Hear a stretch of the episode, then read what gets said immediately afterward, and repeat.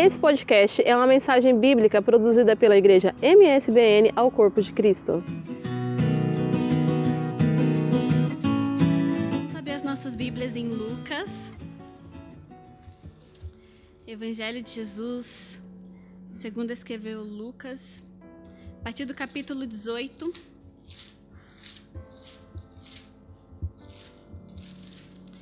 A partir do versículo 9. Vamos ver esta parábola do fariseu e do, e do cobrador de impostos. E disse também esta parábola a uns que confiavam em si mesmos, crendo que eram justos e desprezavam os outros. Dois homens subiram ao templo a orar, um fariseu e o outro publicano. O fariseu, estando em pé, orava consigo desta maneira: Ó oh Deus, graças te dou, porque não sou como os demais homens, roubadores, injustos e adúlteros, nem ainda como este publicano. Jejuo duas vezes na semana e dou os dízimos de tudo quanto possuo. O publicano, porém, estando em pé de longe, nem ainda queria levantar os olhos ao céu, mas batia no peito, dizendo: Ó oh Deus, tem misericórdia de mim, pecador. Digo-vos que este desceu justificado para sua casa, e não aquele, porque qualquer que a si mesmo se exalta será humilhado, e qualquer que a si mesmo se humilha será exaltado. Amém? Podei-vos assentar. Essa parábola vai nos falar sobre a, aquela matemática de Deus, né, que nós já conhecemos. Os últimos serão os primeiros, os primeiros os últimos. Aquele que se exalta será humilhado, aquele que se humilha será exaltado, porque nós sabemos que no reino de Deus, no mundo espiritual, as coisas são diferentes dessa terra, não é? E aqui nós temos dois personagens, nós temos dois homens, nós temos um fariseu e nós temos um publicano. Os fariseus, quem eram os fariseus? Eles eram os mestres da lei. Eles jogavam para cima do povo uma carga de religiosidade que nem mesmo eles eram capazes de cumprir. Então eles eram hipócritas, porque eles pregavam uma coisa e não dava conta de cumprir aquilo que eles pregavam. Por isso que Jesus repreendia muito os fariseus pela sua hipocrisia. E os fariseus, eles eram então muito religiosos, se dedicavam a obedecer toda a lei e interpretar corretamente as escrituras. O publicano, eles já eram cobradores de impostos, de má fama também. Porque eles trabalhavam para o inimigo, que eram os invasores romanos, e se aproveitavam do trabalho para se enriquecer. Então nós temos aqui os fariseus, que eram hipócritas, os publicanos, que tinham má fama. Se você quiser saber mais sobre fariseus, procura aí alguém do GPS que ele vai te falar. Porque o trabalho deles dessa semana foi pesquisar sobre os fariseus. Então, se você tem mais alguma dúvida sobre fariseus, pode perguntar aí para Ana Paula, para Filipa, para o Gabriel, que eles vão te explicar. E uh, o que, que acontece? Ou seja, essas duas classes eram mal vistas assim pelo povo. Um porque era hipócrita, o outro porque tinha má fama. Ou seja, todos eram pecadores. Assim como nos dias de hoje, todos nós somos pecadores. Porque nós sabemos que para Deus não existe pecadinho, nem pecadão, mas existe o pecado. E todos nós pecamos todos os dias. Nós já nascemos pecadores só pelo fato de nascermos seres humanos. Está na nossa natureza o pecado. Só que o que acontece nessa história? Nós vimos que o publicano ele teve mais sensibilidade a Jesus. Ele teve mais sensibilidade é, de entrar no templo e falar: Nossa, eu preciso me arrepender. Porque nós sabemos que o arrependimento é a chave de tudo. O arrependimento ele nos leva à salvação. Não são as nossas obras que, levam, que nos levam à salvação, mas é o arrependimento. E foi isso que aconteceu aqui. Esse publicano ele se arrependeu. E sabe o que está acontecendo nos nossos dias de hoje? É que nós estamos andando muito satisfeitos. O fariseu ele entrou no templo satisfeito satisfeito com o que ele fazia, satisfeito com as suas obras, satisfeito por ser um cristão quase perfeito. E esse é o nosso problema, é que nós andamos muito satisfeitos com a nossa vida espiritual, com o nosso nível espiritual. E o publicano falou: não, eu não estou satisfeito. Eu me arrependo. Eu estou com meu coração arrependido porque eu não estou satisfeito, eu estou incomodado. E essa é a diferença entre essas duas pessoas, um satisfeito e um incomodado. Um entra na casa do Senhor satisfeito, um entra na casa do Senhor incomodado. E como nós estamos entrando na casa do Senhor? Satisfeitos ou incomodados? Porque o incômodo ele nos mexe. O incômodo, ele faz a gente não se não se conformar com o que nós estamos vivendo. O incômodo faz a gente ir para níveis mais altos. Porque a gente fala assim: não, eu não posso estar nesse lugar, eu preciso ir além, isso está me incomodando. Então, talvez o nosso problema hoje em dia é que a gente anda muito satisfeito com o que a gente está, com onde a gente está com Deus, então a gente não sai do lugar. Por isso que há muitas pessoas presas no pecado, por isso que há muitas pessoas presas na, na religiosidade, porque estão satisfeitas. Você está satisfeito com aquilo que você está fazendo para Deus? Isso eu pergunto para mim mesma. Eu, Isabela, eu estou satisfeita com aquilo que eu estou fazendo para Deus? Porque não é sobre fazer, não é sobre obras, é sobre o seu coração. Ele está arrependido o suficiente? Porque o incômodo leva ao arrependimento. O incômodo, e todos os dias nós precisamos nos arrepender. Você não só arrependeu no dia que você aceitou Jesus e falou: Jesus, eu me arrependo dos meus pecados, me faz uma nova criatura. Ou no dia que você batizou Jesus, eu me arrependo por tudo aquilo que eu fiz, me faz uma nova criatura. Não, a gente se arrepende todos os dias. Porque todos os dias nós reconhecemos que dependemos dele. Porque o incômodo faz isso, a gente reconhece que sozinho a gente não é nada. A gente é falho, a gente peca, a gente se machuca, quebra a cara, mas com Ele a gente consegue tudo. A gente tudo a gente pode, não é? Tudo nós podemos naquele que nos fortalece. Todo pecado nós podemos enfrentar, na, é, resistir naquele que nos fortalece. Todo vício a gente pode deixar naquele que nos fortalece. Toda prisão a gente consegue ser liberto naquele que nos fortalece. Mas para isso precisa gerar um incômodo no nosso coração. Precisamos vir à casa do Senhor incomodados. Precisamos viver incomodados. Amém? E o que acontece é que o evangelho hoje em dia, ele está sendo reduzido a boas ações. O evangelho hoje em dia está sendo reduzido a você somente ser uma boa pessoa. Quantos já ouviram isso? Não, eu, eu creio em Jesus, eu sou uma boa pessoa, minha vida está em dia, então eu vou para o céu, está tudo certo e continua vivendo. Isso é uma. Você está reduzindo o evangelho a isso. O evangelho não pode ser reduzido a boas ações, a você ser uma boa pessoa. Você ser uma boa pessoa, ter uma boa conduta é uma consequência. É uma consequência, é um fruto da sua vida com Deus. Mas não é que a gente está aqui para a gente ser pessoas melhores. Isso vai acontecer naturalmente. Estamos aqui porque nós precisamos dele. Nós precisamos conhecer Deus. Nós precisamos é, de Deus para nos arrepender dos nossos pecados e estar tá cada dia mais num nível mais profundo com Deus. Então nós podemos combater isso, é essa ideia de que o evangelho tem que ser reduzido a boas ações, porque é isso que está acontecendo no mundo. Ah, você, olha, você só precisa respeitar, você só precisa é, não matar ninguém, não roubar ninguém, é, continuar na sua vidinha, certinho, bonitinho, você vai chegar lá. Mas será se tudo pode ser reduzido somente a isso mesmo? Porque se for reduzido somente a isso, olha, tá muito chato, tá? Tá muito sem graça, ok? Então só tem que ser uma pessoa boa e depois eu vou pro céu e acabou? Não. Deus tem muito mais. Deus, ele tem muito mais para entregar sobre as nossas vidas. Deus tem poder dele para derramar sobre as nossas vidas. Deus tem coisas que ele quer usar a gente para tocar a vida de outras pessoas, sobre o poder dele para curar, para libertar, para salvar. Só que isso não vai ser feito se a gente reduzir o evangelho somente a boas ações. Lembre-se, a sua boa conduta virá automaticamente conforme você conhece Jesus automaticamente. E eu quero falar um pouquinho sobre isso, sobre o que mais tem para a vida cristã. O que mais tem nessa vida cristã, além de boas condutas e ir para o céu? Por quê? Isso que eu falei agora, de você só falar, ah, basta eu ser uma pessoa boa, é uma desculpa de pessoas mornas. Sabe, sabe como você identifica um crente morno? Um crente que fala assim: olha, eu estou fazendo tudo que eu posso, para não machucar o outro, para não magoar ninguém, para não, é, pra não é, falhar nas minhas coisas, para ser certinho e pronto. Isso é um crente morno.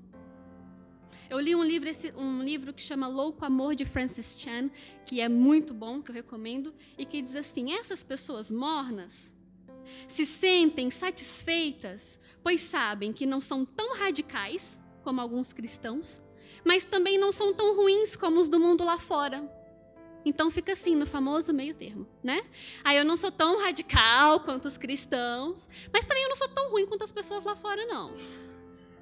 E será que a gente pode viver nesse morno? A gente já sabe a opinião de Deus sobre os mornos, não é? Está lá em Apocalipse 3, no versículo 15. Vamos só relembrar para a gente ficar incomodado e não querer ser um crente morno. Eu sei as tuas obras, que nem és frio nem quente. Eu ainda não acabei. Vamos voltar lá no 15. Tomara que, tomara que fores frio ou quente. Versículo 16.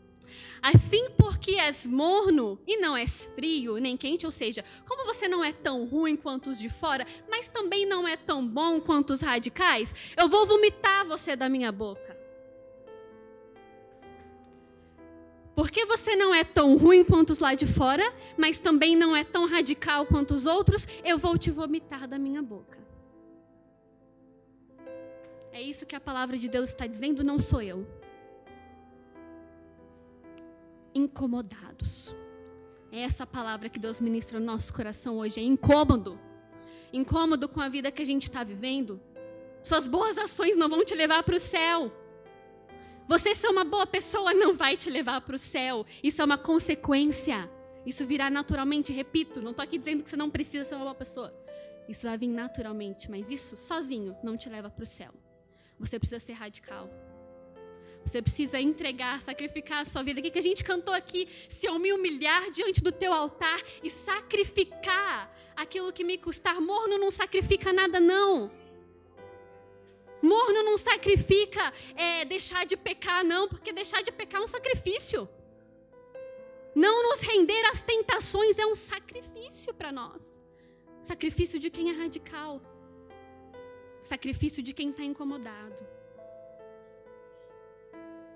Então, que nessa manhã nós, nós venhamos estar incomodados com aquilo que a gente está vivendo, porque a gente não quer ser morno, não.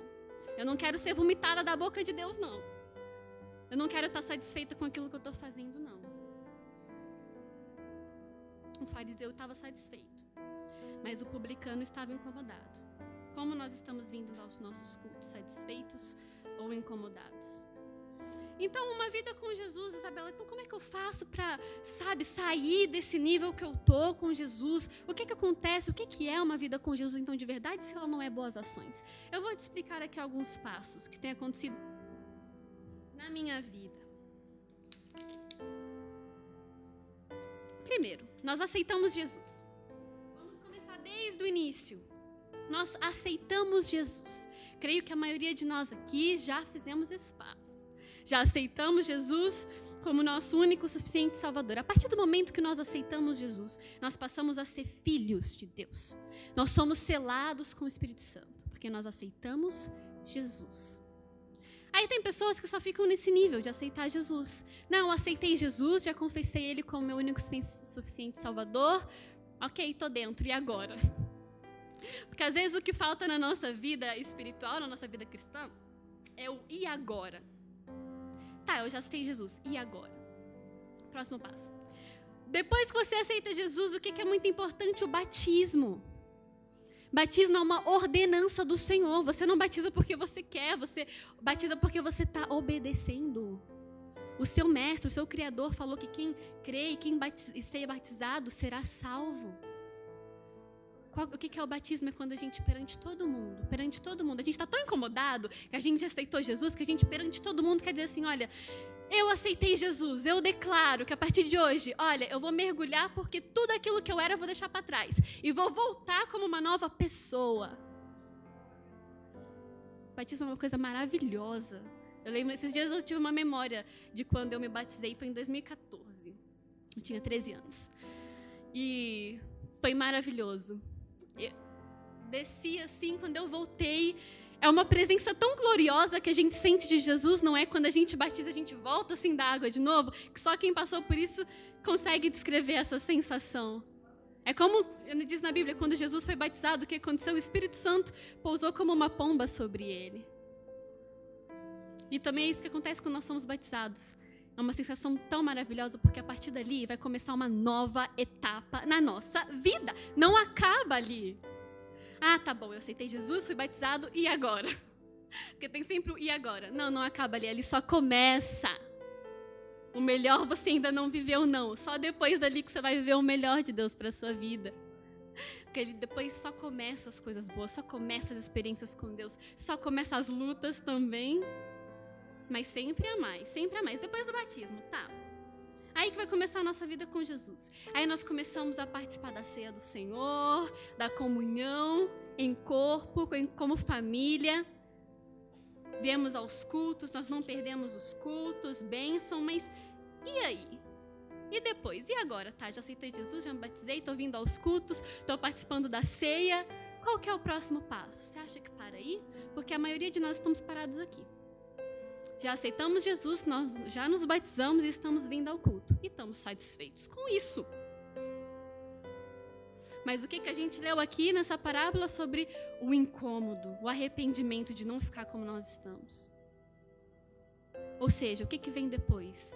A busca pelo batismo com o Espírito Santo. Há mais, tem mais para você. Tem mais de Deus sobre a sua vida. A busca pelo batismo do Espírito Santo vai abrir um leque na sua vida espiritual. Você vai passar a ser mais sensível. Ah, eu não ouço Deus falando comigo. Tá, a gente sabe que tem que ler a Bíblia, mas depois de ser batizado com o Espírito Santo, você fica tão sensível à voz do Senhor. Antes de eu ser batizada, meu pai sempre falava isso para mim. Isabela, o dia que você for batizada com o Espírito Santo, você vai ficar mais sensível mais sensível ao mundo espiritual, mais sensível à voz de Deus. E foi dito feito. O dia que eu fui batizada com o Espírito Santo, eu comecei a ver as coisas de outra maneira. Tudo começou a ficar mais interessante, porque só melhora. A vida com Deus, a nossa vida na igreja, a nossa vida espiritual, ela só melhora. Se não está melhorando, é porque você está parado.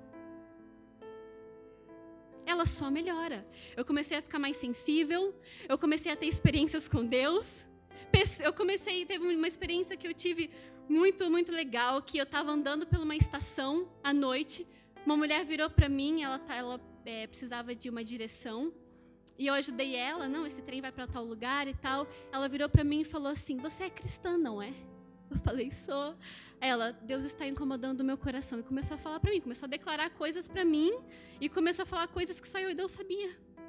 Na estação, tipo 8 horas da noite, aleatório, uma mulher eu até gravei o número dela, o número dela desapareceu do meu celular. Não sei o que aconteceu. Experiências com Deus. E ela começou a declarar sobre a minha vida coisas que só eu e Deus sabíamos. Experiências. Você conhece mais o seu Deus com experiências com Ele? Qual foi a última experiência que você teve com o Senhor? Qual foi última, o teu último testemunho que você pode dizer, nossa, senti Deus tal dia, nossa, Deus fez tal coisa na minha vida. E sabe, ter aquela coisa intensa, aquela vida intensa. Precisamos buscar mais isso. Depois que você é batizado com o Espírito Santo, o Espírito Santo ele tem alguns presentes para você. Os dons do Espírito Santo que está lá em 1 Coríntios, no capítulo 12, a partir do versículo 27, os dons do Espírito Santo. Todos nós temos direito a buscar esses dons. É para todo mundo. É para todo mundo. Não é só para quem está aqui em cima, não é só para a liderança, é para você. 1 Coríntios 12, a partir do versículo 27. Ora, vós sois o corpo de Cristo e seus membros em particular. E a uns pôs Deus na igreja, primeiramente apóstolos, em segundo lugar. Ah, não, isso aí não é dos dons. Um, como, pastor? A partir do versículo 4, desculpa. Ora, há diversidade de dons, mas o Espírito é o mesmo. E há diversidade de ministérios, mas o Senhor é o mesmo e a diversidade de operações, mas é o mesmo Deus que opera tudo e em todos. Mas a manifestação do Espírito é dada a cada um para o que for útil. Porque a um pelo Espírito, aí os dons, é dada a palavra da sabedoria, e a outro pelo mesmo Espírito a palavra da ciência, e a outro pelo mesmo Espírito o dom da fé, e os dons de curar, versículo 10. E a outra a operação de maravilhas, o dom de fazer milagres. A outro a profecia, e a outro o dom de discernir os espíritos. E a outra a variedade de línguas, e a outra a interpretação das línguas. Mas um só é o mesmo espírito. Ou seja, nós lemos aqui Olha quantos dons: o dom de fazer milagres, o dom da fé, o dom da cura, o dom de falar em línguas, o dom de profecia, o dom da palavra, o dom da ciência, conhecimento. E para que que são esses dons? Para ficar só em você? Não, para você tocar outras vidas. Para você sentir o poder de Deus sobre a sua vida, tocando outras vidas. E aí, sabe o que, que acontece? O fruto do Espírito. Gálatas 5, 22. Olha o que é o fruto do Espírito, Gálatas 5, 22. Esse fruto tem nove virtudes. Mas o fruto do Espírito é amor, gozo, paz, longanimidade, benignidade, bondade, fé, mansidão, temperança. Isso daqui é uma boa conduta. Isso é a boa conduta. Isso se manifesta na sua vida a partir do momento que você busca ao Senhor. Então, é preciso você ficar, aceitar Jesus e ficar tipo, olha, porque eu faço tal coisa, eu tenho uma boa conduta, eu tenho paciência com todo mundo e, e nada e você não conhecer a Deus. Não. Mas vamos por ordem. Você conhece a Deus, isso daqui vem naturalmente. E aí já não passa mais ser hipocrisia. Porque quando você só foca nas suas boas ações, foca em ser perfeito, foca em se mostrar, você fica igual o fariseu, você fica hipócrita. Mas quando vem desse jeito, diretamente do Espírito Santo sobre você, uma boa conduta, não tem como você ser hipócrita. Porque aquilo está natural, aquilo está dentro de você. Amém? E para aí. Não, não para aí, porque nunca para aí, ok? Estou manifestando dons, Deus está me usando para curar, Deus está me usando para fazer tal coisa. Só que também existem os dons ministeriais. Sexta-feira, o nosso pastor Josué Moreira falou um pouco sobre os dons ministeriais, Efésios 4, a partir do versículo 11. Quando eu descobri sobre esses dons ministeriais, eu fiquei maravilhada. É tipo um teste de personalidade, assim. Sabe quando você faz aqueles testes de personalidade? Ah, você é, é o temperamento, você é colérico, você é sanguíneo por causa daquilo que você nasce dentro de você? Isso daqui, não estou falando que é igual, mas é meio que isso. Deus ele coloca dentro de você algumas características. Você nasce com algumas competências. Uns são muito bons em falar, outros são muito bons em se comunicar com pessoas novas. Outros são bons em ensinar. Outros são bons para ter aquele momento com Deus e falar verdades na cara. Você nasce com isso. Isso faz parte da sua personalidade. E Deus usa isso para o reino dele, através dos dons ministeriais. E ele mesmo deu uns para apóstolos, outros profetas, outros evangelistas, outros pastores e outros doutores. Há cinco dons ministeriais para serem usados na igreja.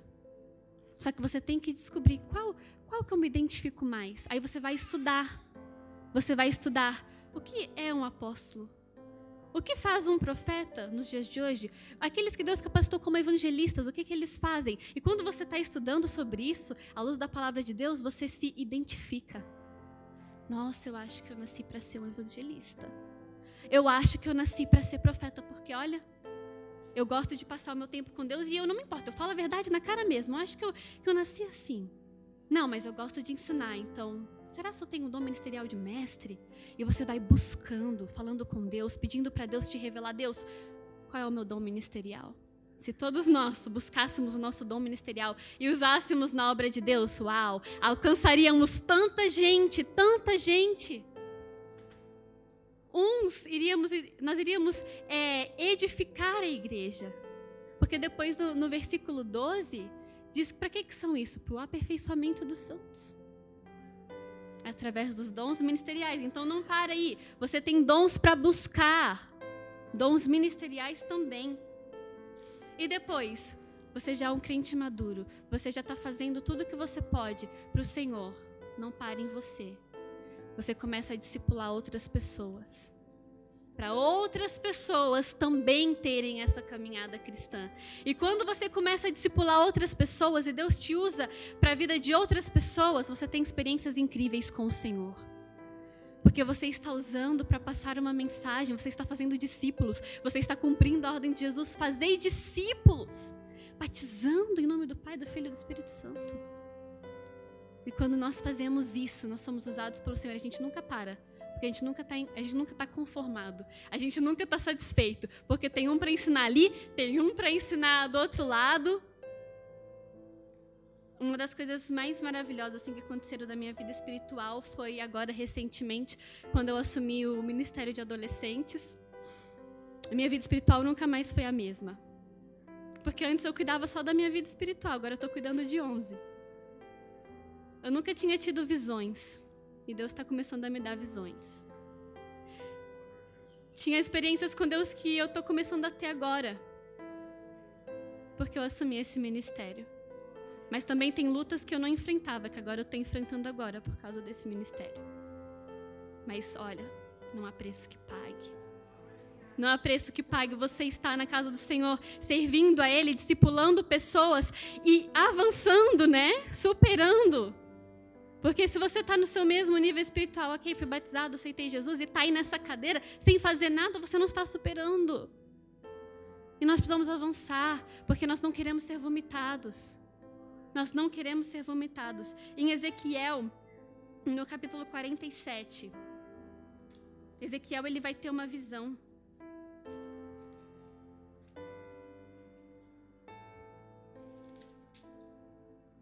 Sobre um riacho no templo. Eu quero ler rapidamente com vocês, porque tem muito a ver com aquilo que a gente está falando agora, sobre níveis. Ezequiel 47 diz assim: Depois disso, me fez voltar à entrada da casa, e eis que saíam umas águas de debaixo de um umbral da casa, para o oriente, porque a face da casa olhava para o oriente. E as águas vinham de baixo, desde a banda direita da casa, da banda do sul do altar. E ele me tirou pelo caminho da porta do norte e me fez dar uma volta pelo caminho de fora, até a porta exterior, pelo caminho que olha para o oriente. E eis que corriam umas águas desde a banda direita. Saiu aquele homem para o oriente, tendo na mão um cordel de medir, e mediu mil côvados, e me fez passar pelas águas, águas que me davam pelos tornozelos. E mediu mais mil, e me fez passar pelas águas, águas que me davam pelos joelhos. E mediu mais mil e me fez passar pelas águas, águas que me davam pelos lombos. E mediu mais mil e era um ribeiro que eu já não podia atravessar, porque as águas eram profundas, águas que se deviam passar a nado, ribeiro pelo qual não se podia passar. Vamos ler até aqui porque o nosso tempo já está curto. Ou seja, o que está acontecendo aqui? Ele teve uma visão de um rio e ele entrava e as águas batiam no tornozelo, depois joelho, depois cintura, até que chegou um momento que ele já não conseguia passar a não ser nadando, ou seja, completamente submerso. E a nossa vida espiritual é completamente assim. Aonde que você está batendo no seu nível espiritual? Só nos tornozelos, onde você ainda assim consegue caminhar para onde você quer? Porque se as águas estão batendo só nos seus tornozelos, você ainda consegue caminhar. Você ainda consegue é, ir para onde você quiser ir. As águas não estão te controlando. Se você as águas estão no seu joelho, ok, você tá ali, você foi para o nível mais profundo, mas você ainda assim consegue andar. Você ainda não está completamente submerso. Na cintura, você já está um pouco mais preso. Você já não tem mais muito controle das suas pernas, porém você tá, tá aqui, cintura, tá aqui ainda. Você está olhando para o lado, está olhando para o outro, ainda consegue mexer os braços, ainda tem certo controle. Mas se as águas estão completamente inundando você, você está nadando no espírito, você não tem mais para controle para onde você vai. A água, a correnteza te leva, o espírito te leva, o espírito te guia. Mas Isabela, eu não vou ter controle. O que eu vou fazer da minha vida? Como assim eu não vou ter controle? Ei, não tem problema. É essa a graça é você não ter controle mais daquilo que você faz, porque o Espírito Santo está guiando a sua vida. É você dizer, nossa, eu não tenho para onde ir, só tem água aqui. É isso, só tem Espírito Santo aí mesmo. Não, você não decide para onde você tem que ir. É o Espírito Santo que guia a sua vida. É Ele que controla tudo, exatamente tudo. Então, se você identifica em qual nível você está, você está identificando o que, que você está controlando na sua vida. Porque se ainda está na cintura, você ainda consegue controlar alguma coisa, consegue controlar os seus braços, consegue nadar para algum lugar que você que não é o Espírito Santo que está te guiando. Mas se você está completamente submerso, Ele está em controle de tudo, absolutamente tudo na sua vida.